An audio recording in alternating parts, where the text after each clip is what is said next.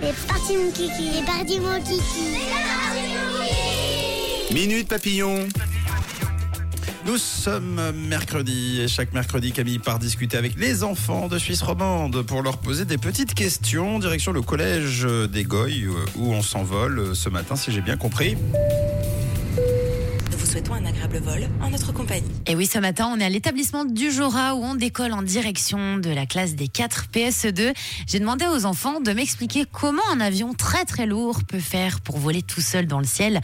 Alors Lino, Jade, Tom, Laure, est-ce que vous avez une idée?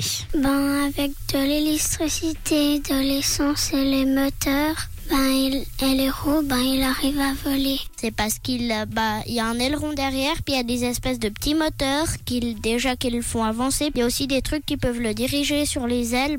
Il y a des trucs qui se montent des fois pour freiner, puis des, puis quand c'est dans l'air, bah des fois il descend comme ça, puis après des fois il remonte, puis il peut tourner. Bonjour, je m'appelle Jade. Il y a des moteurs qui vont vite avec les roues, et bah il peut décoller facilement. Moi, mon avis que les avions ils volent, c'est qu'ils montent, d'abord ils décollent, et puis après ils arrivent sur des nuages, et puis ce sont des, comme des routes les nuages. Je m'appelle Lino.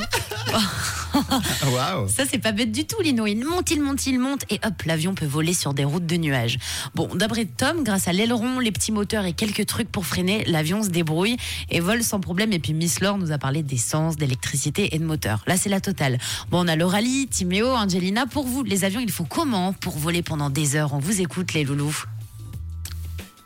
Grâce aux hélices qui sont cachées sous les ailes, au moteur, à l'essence, les grandes ailes sont plus grandes que tout l'avion, donc elles peuvent le soulever grâce à l'air du vent, parce que le vent il va dans tous les sens et qu'il peut remonter, puis ça lève la- l'avion. Pour qu'il sache où aller, il y a un pilote qui regarde le téléphone pour savoir où il faut aller, l'autre qui conduit, et puis ils sont plusieurs pour tout savoir. Je m'appelle Angelina. Bah, ceux qui sont tout devant, ceux qui dirigent les avions, ils montent en l'air avec tous les gens dedans. Il arrive à porter plein de gens, donc 100 personnes ou comme ça, grâce à l'essence dans les ailes. Je m'appelle Timéo. Bonjour, je m'appelle Lauralie. Grâce aux roues pour aller dans les airs, pour rouler sur, euh, sur euh, les routes.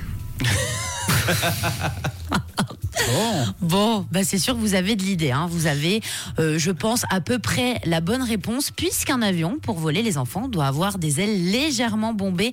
Et grâce à ça, quand l'avion se déplace, l'air souffle vers le bas, et avec la puissance des réacteurs, eh bien c'est ce qui permet de faire voler Monsieur l'avion, tout simplement. Mais c'est vrai qu'elle était dure ta question. Elle était dure. hein. C'est dur Ouais, à répondre. Je sais même pas si, euh, oui, si euh, les grands Ouais. sont capables de, de bien répondre. Donc vous avez été très très fort parce qu'au moins euh, vous êtes ingénieux et vous cherchez une réponse. Ce qui est quand même mieux que de dire je sais pas. C'est vrai, vous êtes nos petits génies. Bon courage à l'école. On vous dit à la semaine prochaine. Et c'est le moment d'atterrir. À mercredi prochain, les loulous.